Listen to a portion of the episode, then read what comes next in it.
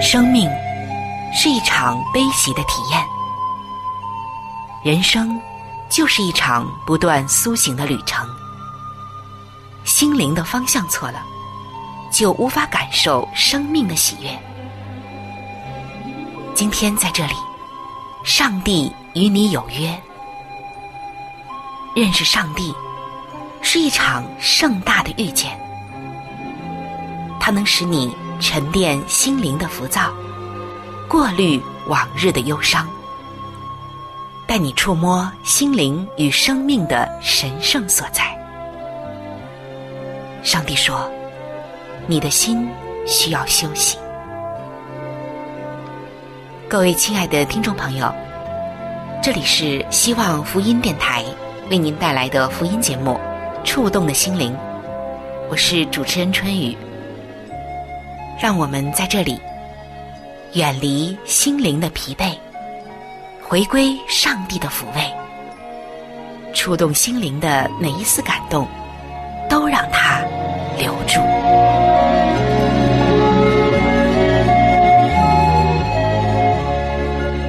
各位亲爱的朋友，平安！在今天节目的一开始，很想问候一声您，最近的身体还好吗？为什么要这样说呢？我相信大家和我一样，通过这一段时间，这一年多来发生的许多事情，能够感受到，除了身体的健康，其他都是身外之物。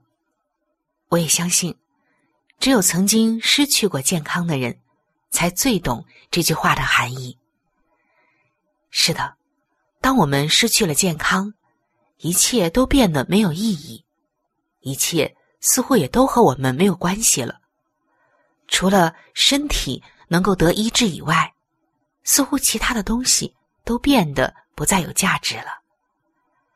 而在今天，首先我们将走进健康无价宝专栏的分享，一起来找寻和探索上帝给我们的健康之路，以及上帝给我们的医治之道。他是天国的医师。是造我们的那一位主，只有他最了解我们身体的构造、心怀意念、我们心里的动机、所思所想。他也知道我们究竟是在哪一个环节出了问题，怎样才能得医治。其实说到疾病的成因，真的是一个很复杂的话题，甚至很有权威的专家学者和医生。都不一定啊，能把一些疾病的原因搞清楚、搞彻底。但是疾病的成因，无外乎以下的几点：饮食、环境、遗传，还有心情。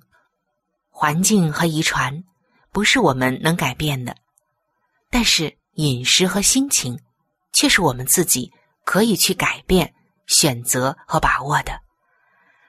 饮食我们已经说了很多次。尤其是在健康无价宝的专栏当中，我们已经提到了圣经中上帝给我们的食谱。那今天我们要关怀一下我们的心情。此时此刻，亲爱的朋友，你的心情怎样呢？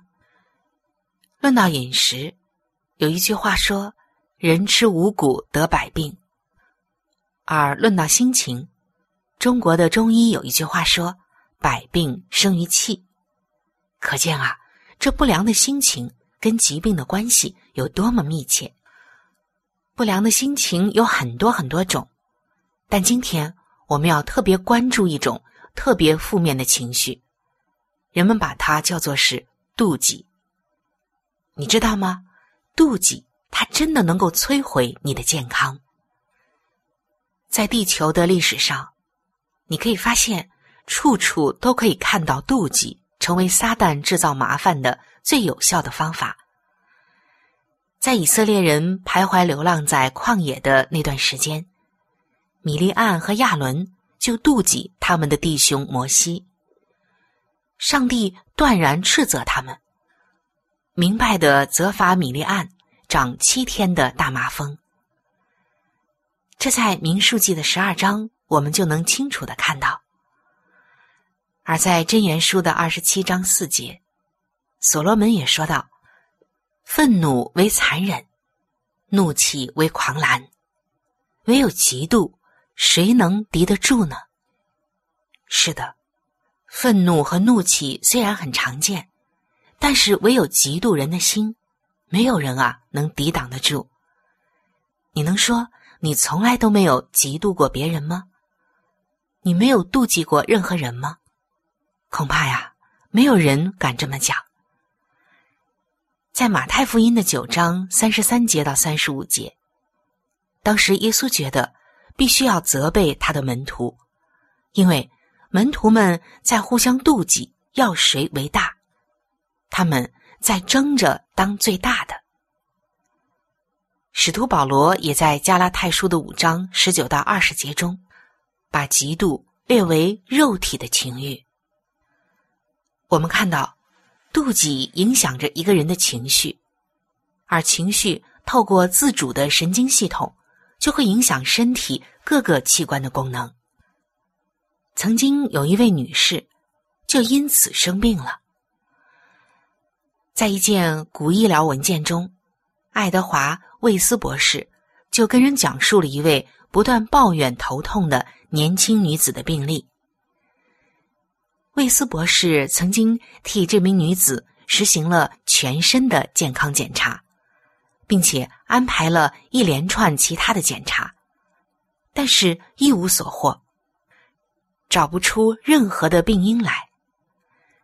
但同时呢，这名女子却又出现了其他的症状，包括内分泌失调。这位病人甚至最后变成了久病不愈。因为失望，他的病情毫无起色，他就不再找医生了。另外，请了他童年认识他的家庭医生。后来，在一次偶然的对话中，医生发现，原来这位女士的哥哥已经结婚，他却极其的妒忌他的嫂子。为此，他每一天都不能快乐，每一天啊，都在痛苦当中。再后来，他被说服了他的情绪。医生们指出了他的问题所在，让他要面对自己这种妒忌的情绪所带来的不良影响，就是引发他的这些症状。而之后呢，他的症状就慢慢的减轻，最终啊，终于痊愈了。原来他身体上的各种问题和病，都是嫉妒在作怪。是的，妒忌一个人能摧毁你的健康，因为精神对于人身体健康的影响，不是一般人所能察觉的。如果精神在正义的良心和满足感下，会感到自由快乐，也会传播快乐，并且会把这些快乐传递给其他人，而喜悦也会反映在身体的整个系统中。使血液循环良好，增强整个的体魄。所以说，今天让我们反省一下我们自己，有没有因着我们非常嫉妒某个人，这一份妒忌心摧毁了我们的健康呢？或者终日让你不得安宁，没有快乐，很痛苦，很不平呢？上帝说，今天。你要清掉你情绪上的垃圾，嫉妒、记恨、愤怒，然后你就会感觉到更轻松、更好。圣经说，嫉妒是谷中的朽烂，所以你就可以听得出来，嫉妒它对人的伤害和影响是多么的深，可以达到人的骨头里，也就是表明它的深度。今天我们都会知道，不良的情绪是一个无形的杀手，随时都会侵蚀你的身心。那么，为什么不听听上帝的话，改变再改变呢？当你去掉嫉妒的心，你的身体也会跟着改变。那我们怎样去掉嫉妒的心呢？圣经给了我们答案，《菲利比书》的二章三到四节：不可贪图虚浮的荣耀，只要存心谦卑，个人看别人比自己强。个人不要单顾自己的事，也要顾别人的事。当你按照圣经的经文去做、去活的时候，你会发现，嫉妒变得无影无踪，你的身体也清爽了很多。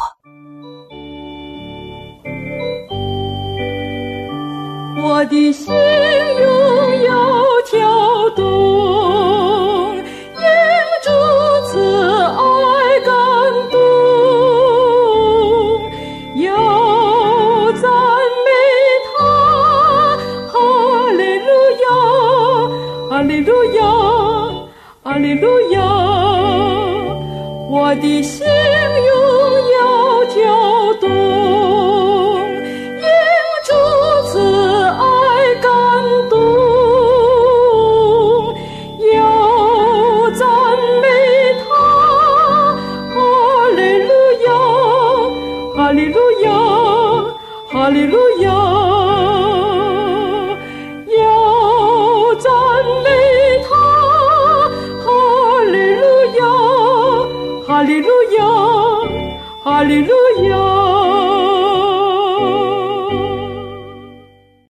亲爱的朋友，欢迎再次回到健康无价宝专栏的时间。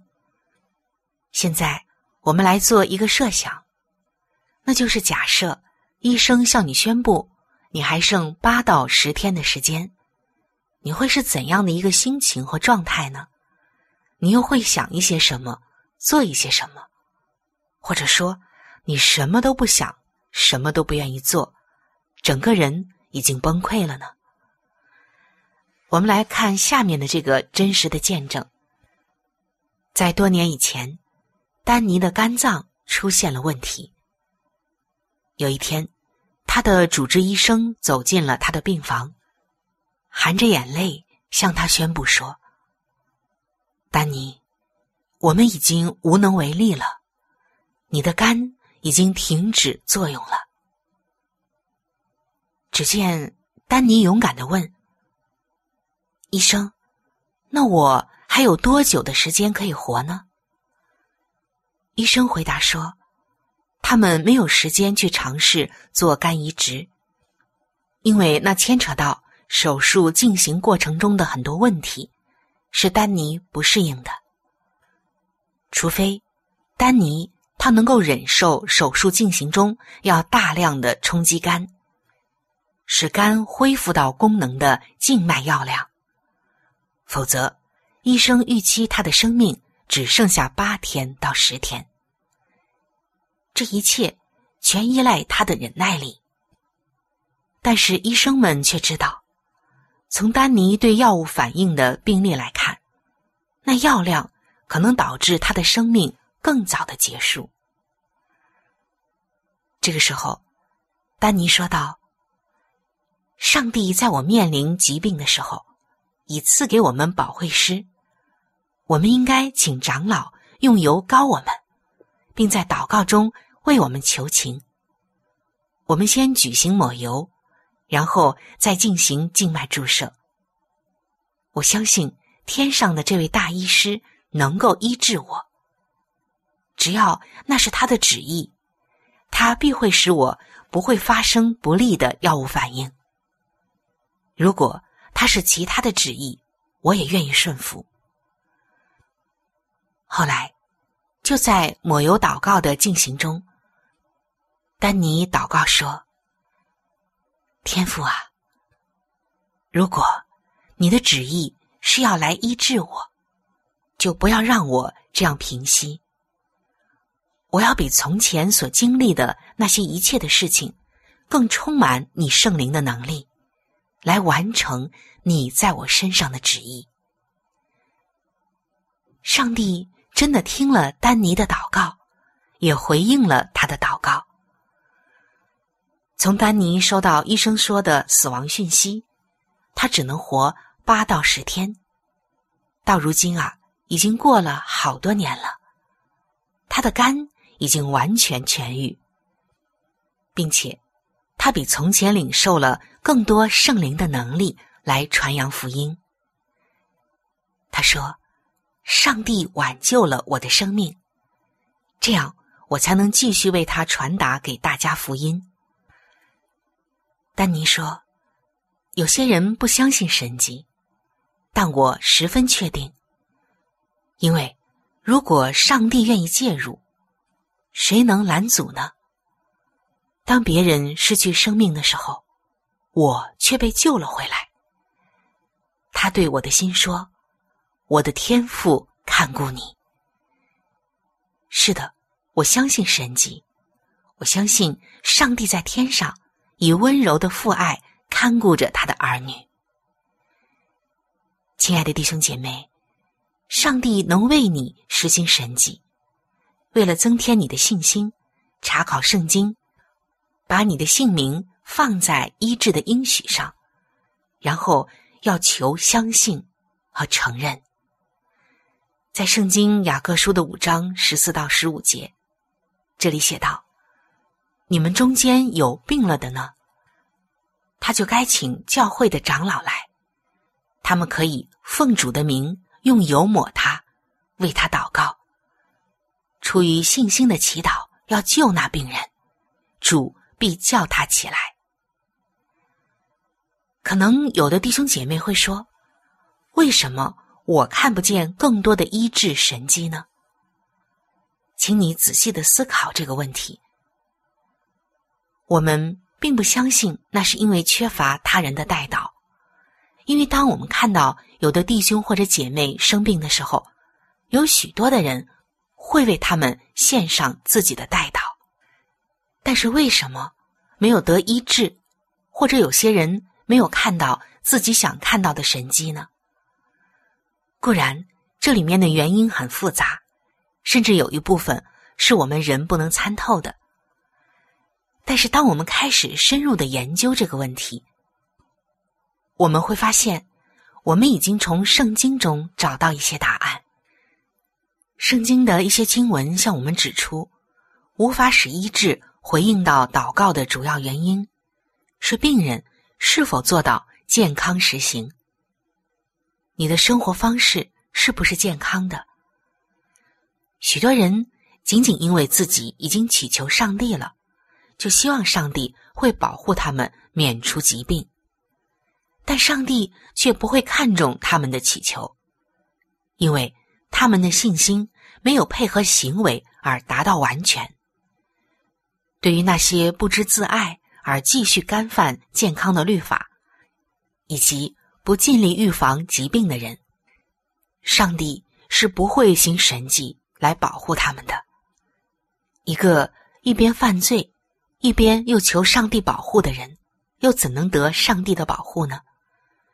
一个一边干犯上帝的健康律法，一边又求上帝医治的人，又怎能被上帝医治呢？今天研究那一位管理我们身体的律法。就是创造主上帝告诉我们的健康律法以及原则，并且遵守这些，才是我们的责任。一旦我们尽全力来维护我们的健康时，我们预期受祝福的好结果才能够来临。我们也就能够凭着信心，要求上帝祝福我们保守健康，他也必回应我们的祷告。因此，他的圣名也会被荣耀。但是，我们必须了解，上帝有功课要我们做。上帝是不会平白无故的以实行神迹的态度，去保守那些故意干犯生病的人的健康。当我们与生病的人一起来努力，我们就能确实的相信，上帝他给我们的健康率是正确的。甚至我已经看过，医治就像神迹般的应验在凡愿意开始遵守健康律法的人身上，就在他们的祷告上，看到个人的生活方式有改变，我们就能够从医学上期望他们会有好的健康，有大的转变。上帝也会给这样努力的个人一个最高的分数。经验告诉我们，当我们决定要跟随上帝的健康律法，并且以行动来表现它，他会乐意赐给我们比我们在医学上想要的更多健康，并且有更好的健康益处。亲爱的弟兄姐妹，你喜欢神迹吗？那你有没有想过，你的生活习惯有没有一些阻止上帝？为你的行为实行神迹呢？雅各书的五章十六节说：“你们要彼此认罪，互相代求，使你们可以得医治。一人祈祷所发的力量是大有功效的。”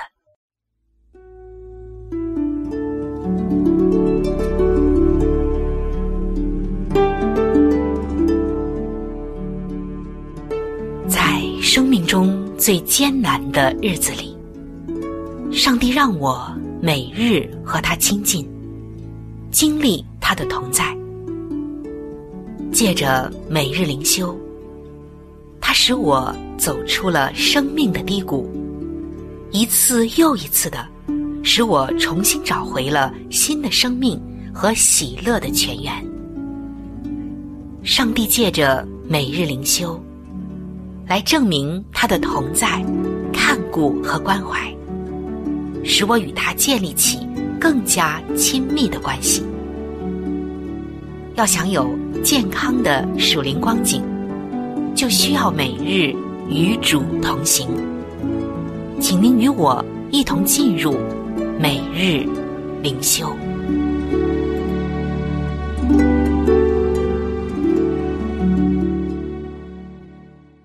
各位亲爱的弟兄姐妹，欢迎来到每日灵修的时间。走进每日灵修，走进灵性的加油站，走进上帝在每一天对我们说的慈爱话语当中。首先，让我们一起来分享今天每日灵修的主题经文，记载在《圣经真言书》的十章二十一节：“一人的口教养多人。”今天每日灵修的主题是“静默有时”。各位亲爱的朋友，说到钓鱼，我们会觉得这件事情啊，可是非常考人的耐性的，一等就等半天，而且啊，还要观察着水面的动静。曾经有一个喜爱钓鱼的人，说了一些对人的看法。他说。越浅的溪流声响越大，而这话正好与静水深流相映成趣。当然，他的意思是指多话的人所说的话通常没什么内容。换个角度来说，说的越多，听得越少。有一首老歌叫做《沉默之声》，歌词就谈到，人们常常是听而不闻的。他们虽然听见，但是却思绪飘移，无法专心的去聆听和思想。的确，今天的我们必须学会安静，因为静默在很多的时候是一件好事。在《圣经传道书》的三章七节，这里写道：“静默有时，言语有时。有益处的静默是懂得倾听。”谦卑静默，能够让人好好的聆听，充分的理解，做出适当的回应。真言书的二十章五节说道：“人心怀藏谋略，好像深水，唯明哲人才能汲引出来。”的确，要深入理解事情，需要花时间和精力来聆听。我们要聆听他人说话。也更应该聆听上帝要对我们说的话。在约翰福音的八章就记载了一件事情：当法利赛人在耶稣面前谴责那在行营时被捉拿的妇人时，耶稣的回应却是用指头在地上画字，他所写下的字是每个人曾经犯下的罪。这个时候，大家静默了，甚至心虚了，开始聆听耶稣的声音。而耶稣后来的回答，至今仍在流传。你们谁若有罪，就可以定这个妇人的罪。结果，没有人敢定这位妇人的罪。今天，天赋上帝的灵提醒我们要学习静默，这样我们才能先学会聆听他的声音，并且体恤他人。求主指教我们。该什么时候说话，什么时候沉默？适当时候的沉默，会比言语更加的有力量。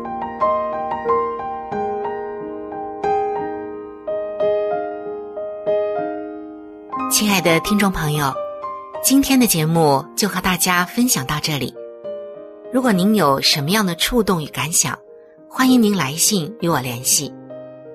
如果您想要了解基督教，或者想要对圣经有进一步的认识和理解，在我们这里有一些资料，还有圣经，都是可以免费的赠送给您的。主持人春雨愿成为您最知心的朋友。来信请寄：香港九龙尖沙咀山林道二六杠二八号。山是大山的山，林是树林的林，道是道路的道。香港九龙尖沙咀山林道二六杠二八号。您写春雨收就可以了。春是春天的春，雨是下雨的雨。如果您是用电子邮件，请记我的电子邮箱。我的电子邮箱是 c h u n y u，就是春雨的汉语拼音。接下来是 at，就是小老鼠 v o h c 点 c n。在这里要特别说明的一点就是，如果您的条件许可，非常的欢迎您。能够上网来收听我们的节目，以取得最佳的收听效果，同时也可以听往期的节目。我们的网址是三 w 点 x i w a n g，就是希望的汉语拼音。接下来是英文的 radio，就是 r。a d i o 点 o r g，非常的欢迎您能够上网收听我们的节目。本期触动的心灵节目在这里就要和您说再见了，感谢您的收听，愿上帝赐福您和您的全家。